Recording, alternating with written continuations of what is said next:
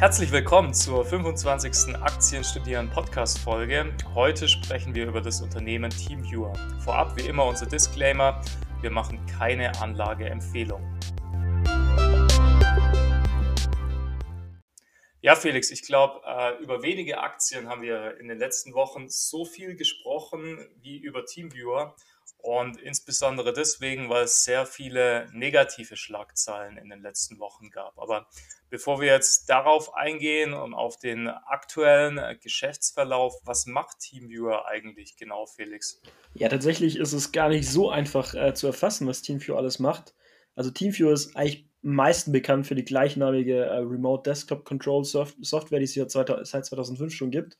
Ich kann mich noch daran erinnern, als wir so eine Zeit lang äh, Videospiele online gespielt haben und dann äh, Kumpels quasi über TeamViewer damals schon auf, die, auf den Desktop zugegriffen haben. Das war auch in den 2000er Jahren, also ewig lange her eigentlich.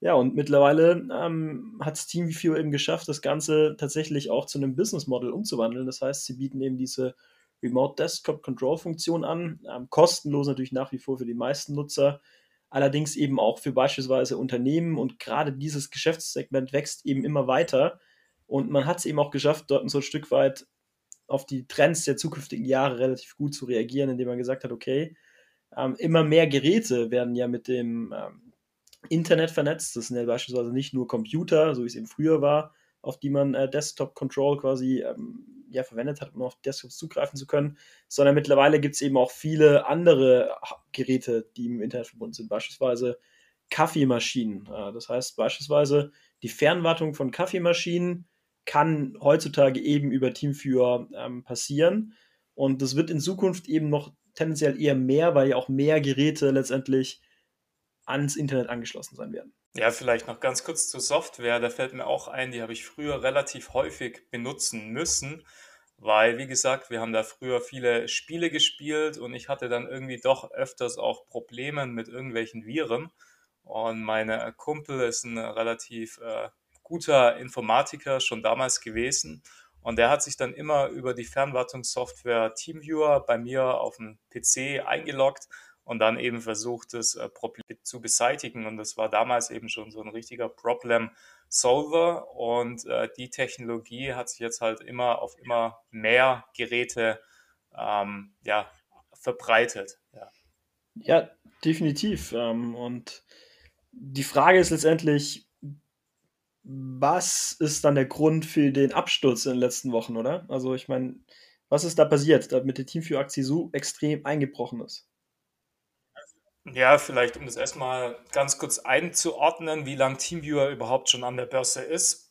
Also TeamViewer ist Ende 2019 an die Börse gegangen und das IPO war jetzt nicht der Mega-Erfolg, aber es, es, es lief in Ordnung und dann war ja der Corona-Crash und im Zuge der Corona-Pandemie war TeamViewer natürlich der Gewinner, weil einfach diese Remote-Lösungen immer gefragter waren und so ist auch der Aktienkurs eigentlich nach dem Corona-Crash extrem angestiegen. Ich glaube, der IPO-Preis war bei etwas um 20 Euro und im Hoch war die Aktie deutlich über 50 Euro. Und aktuell steht die Aktie bei nur noch rund 13 Euro. Und da gibt es eben mehrere Faktoren, die jetzt in den letzten Wochen und Monaten dahin geführt haben. Und ein Hauptgrund ist einfach die Kapitalmarktkommunikation. Da muss man einfach sagen, die war, es gibt wenige Unternehmen, insbesondere in Deutschland, die so schlecht kommuniziert haben im aktuellen Jahr wie TeamViewer, weil sie einfach äh, ja, am Anfang des Jahres viel zu hohe Versprechungen gemacht haben und davon nichts halten konnten und jetzt auch die Prognose erneut senken mussten. Und auch dazu beigetragen hat natürlich auch ein Stück weit ähm, die, das operi operative Geschäft und die operativen Entscheidungen, insbesondere im Marketing. Da mag der eine sagen, es war vielleicht auch ein Glücksgriff im Nachhinein, aber trotzdem hat TeamViewer dieses Jahr extrem viel Geld für Marketing ausgegeben. Man ist ja Trikotsponsor von Manchester United und das äh, drückt natürlich äh, ziemlich auf das äh, Geschäftsergebnis. Und deswegen steht die Aktie aktuell so tief? Ja, ich denke mal, letztendlich muss man dann vielleicht auch nochmal anmerken, was sind eigentlich die Dinge, die an den Kurs hauptsächlich treiben an der Börse? Und da kann man eben sagen, es sind eigentlich kurzfristig vor allem ähm, Schlagzeilen und was eben wirklich nicht gut ankommt bei Aktionären, ist eben eine ähm, Prognosesenkung, weil es zeigt eben so ein Stück weit, okay, das Unternehmen weiß selber eigentlich nicht, wo man hingeht, beziehungsweise hat die Zahlen nicht richtig im Griff.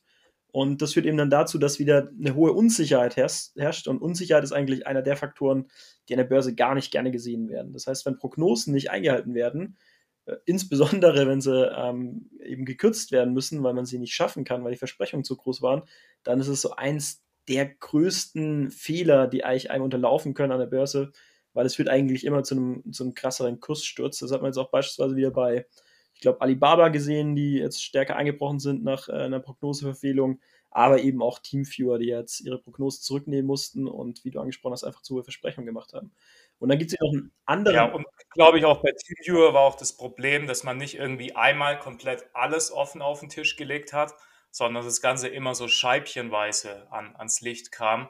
Und das hassen die Aktionäre natürlich auch, weil niemand weiß, was kommt jetzt in zwei Wochen. Vielleicht gibt es nochmal irgendwie eine Verfehlung und das ist natürlich katastrophal, weil es einfach für Unsicherheit sorgt. Definitiv. Und es gibt immer noch einen zweiten Aspekt, der wichtig ist für die Bewertung von der Aktie an der Börse und das ist eben der Cashflow, der den Aktionären zufließen kann. Und TeamView hat es eben geschafft, durch die Marketingmaßnahmen den Cashflow der kommenden, ich glaube, zwei bis drei Jahre eigentlich, ich glaube, es geht ja noch vier Jahre lang der Kon Kontrakt mit, äh, mit Manchester United, den Cashflow deutlich zu senken, der an die Aktionäre fließen kann. Das heißt, letztendlich haben sie ihre eigene Unternehmen Unternehmensbewertung so ein Stück weit extrem stark eingedampft, dadurch, dass sie so hohe Marketingkosten jetzt bezahlen.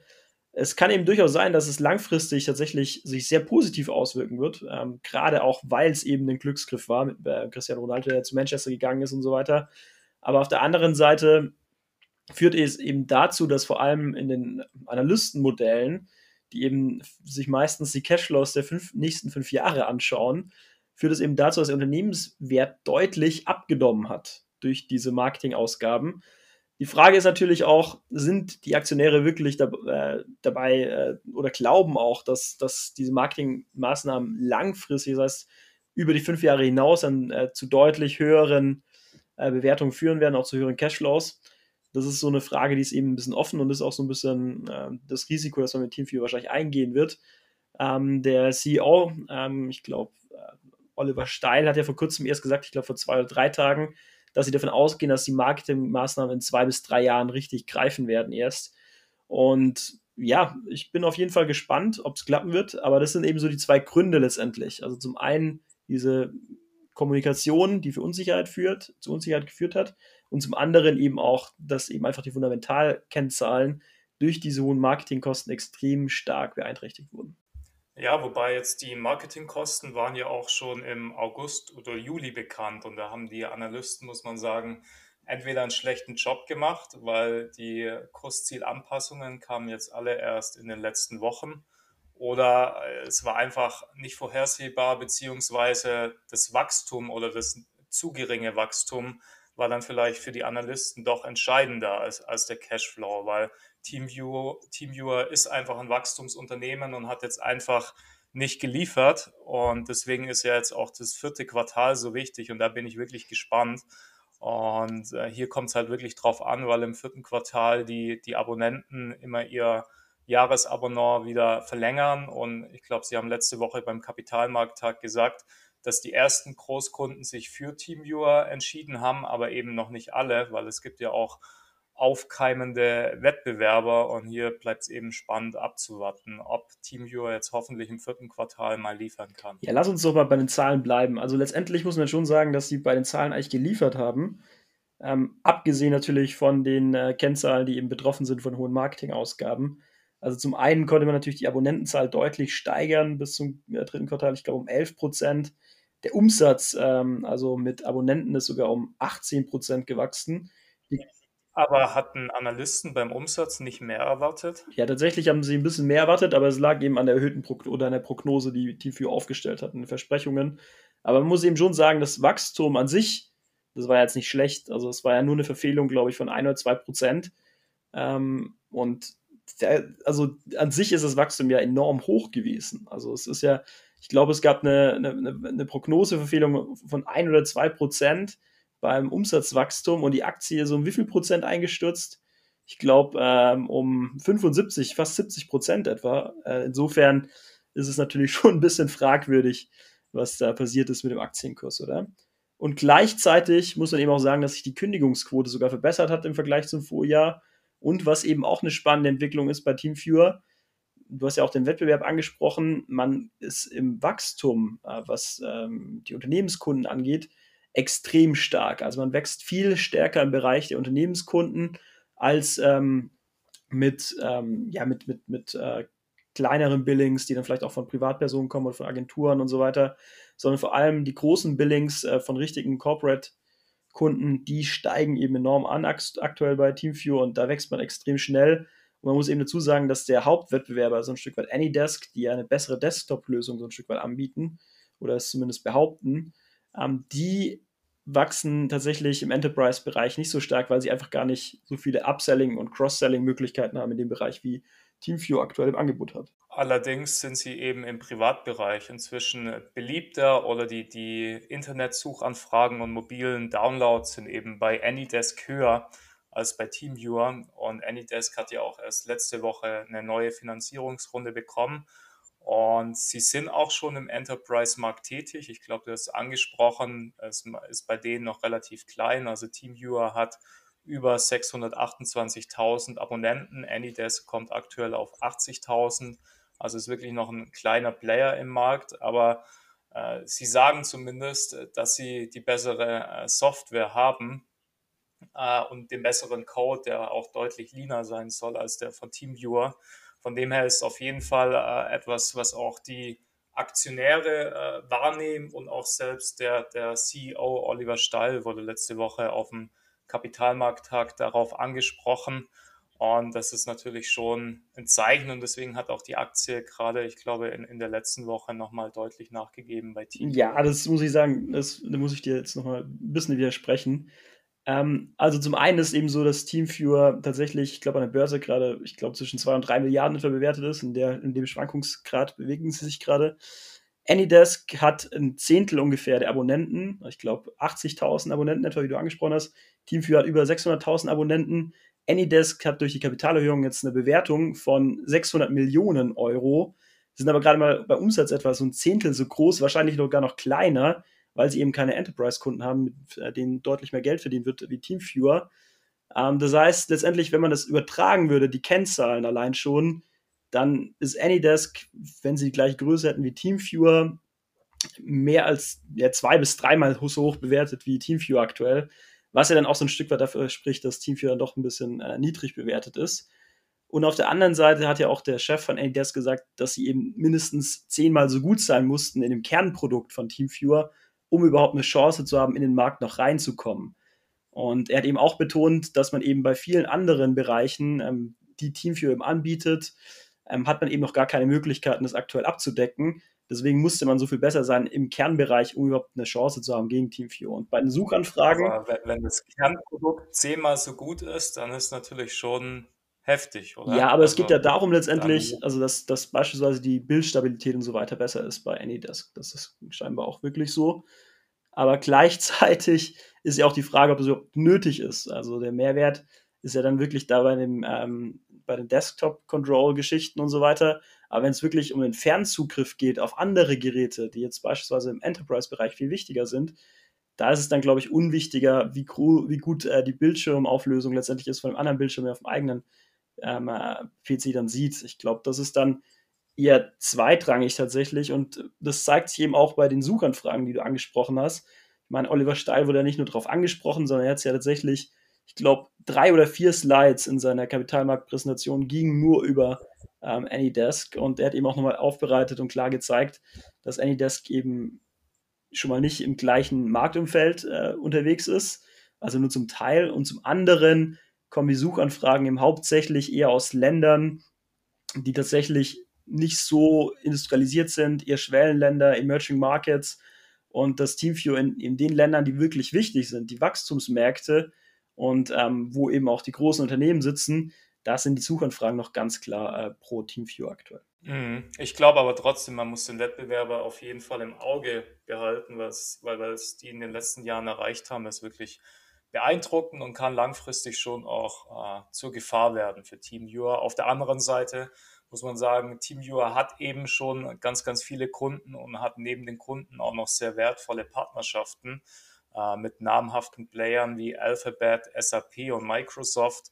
Und die Partnerschaften sind alle so ein bisschen im Augmented Reality Bereich, also beispielsweise mit Google arbeitet man zusammen an einer Lösung für die Google Class.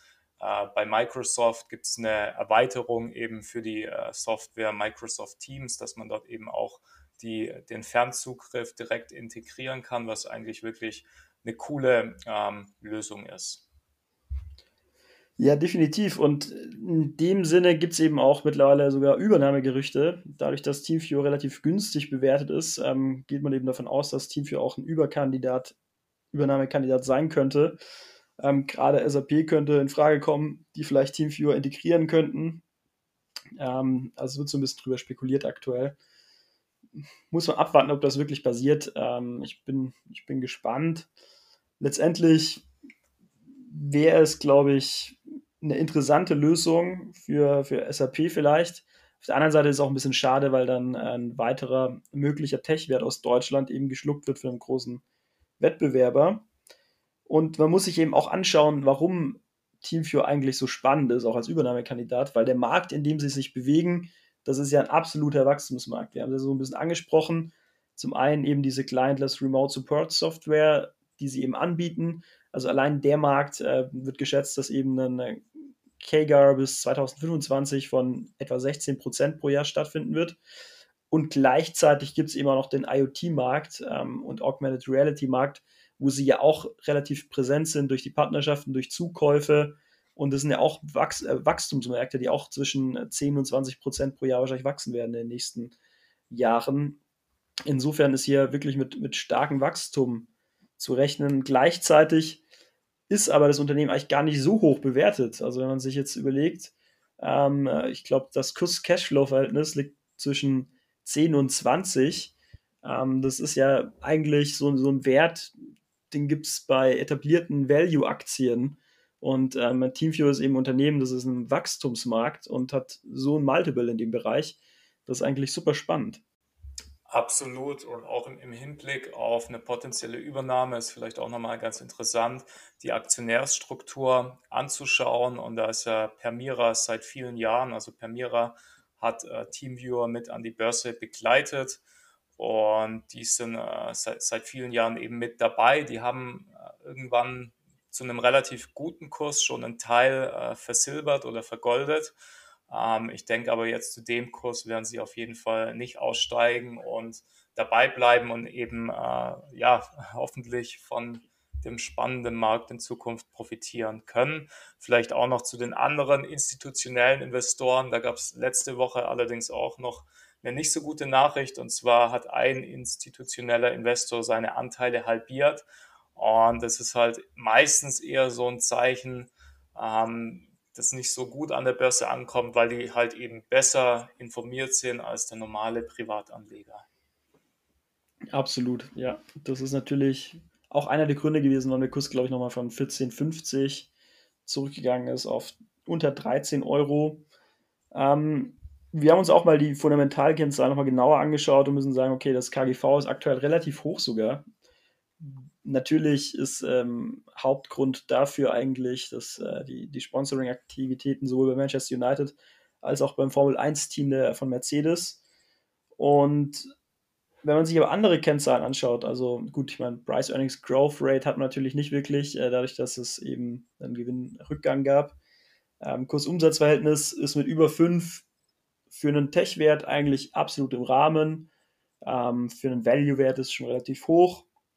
Auf der anderen Seite muss man eben auch sagen, Teamview hat eben eine extrem hohe Marge. Insofern muss man das Kursumsatzverhältnis auch da ins Verhältnis setzen. Ähm, es gibt eben eine Eigenkapitalrendite von 35 Prozent trotz der Sponsoring-Aktivitäten. Und das ist ja eigentlich schon äh, ziemlich beeindruckend. Und man muss eben auch sagen, ähm, ich glaube, Teamview hat jetzt etwa 1500 Mitarbeiter, macht etwa eine halbe Milliarde Umsatz. Das heißt, der Umsatz pro Mitarbeiter, der liegt auch bei etwa knapp über 300.000 Euro, was ja eigentlich auch äh, eine Aussage oder das heißt ja letztendlich auch, dass es ein Unternehmen ist, das mit relativ wenig Mitarbeitern relativ viel Umsatz machen kann, mit relativ hohen Margen. Und das spricht ja eigentlich auch für das Produkt so ein Stück weit, oder? Absolut, sehe ich genauso. Und äh, zusätzlich glaube ich auch, TeamViewer hat jetzt auf jeden Fall oder das Management hat erkannt, dass sie liefern müssen und sie haben ja auch jetzt wirklich äh, sich am Kapitalmarkttag viel Zeit genommen und die Strategie nochmal erläutert und auch personell sich nochmal neu aufgestellt, weil ja die, die Kommunikation bisher war, wie gesagt, einfach bescheiden. Ich meine, vielleicht hat man es jetzt auch so ein bisschen im Podcast äh, rausgehört. Der Felix ist noch mehr überzeugt von Teamviewer als ich, aber auf dem aktuellen Niveau mit den Wachstumsaussichten ist äh, für mich Teamviewer auch wirklich einer der wenigen spannenden äh, deutschen Tech-Wachstumswerte. Ich meine, eine Übernahme sehe ich durchaus auch auf dem aktuellen äh, Niveau. Und von dem her haben, haben, wir uns auch entschieden, da eine Position im, im Value-Portfolio aufzubauen, weil es auch einfach sehr gut reinpasst. Ja, ähm, gebe ich dir absolut recht. Es gibt gewisse Risiken ähm, bei Teamviewer, aber durch das wirklich relativ niedrige Kursniveau aktuell ähm, ist es, glaube ich, ein ganz spannender Wert, der wenig Downside-Potenzial noch hat. Und es gibt eben viele Möglichkeiten, warum der Kurs in den nächsten Wochen ansteigen könnte und hoffentlich auch wird. Ja, also äh, ich denke, ein, ein Treiber wird dann Q4 sein. Und da warten wir ganz gespannt und werden dann auch ein Update geben. Top, ich würde sagen, das war's zum heutigen Podcast, oder Simon? Jupp, dann bis zum nächsten Podcast. Mach's gut, ciao. Ciao.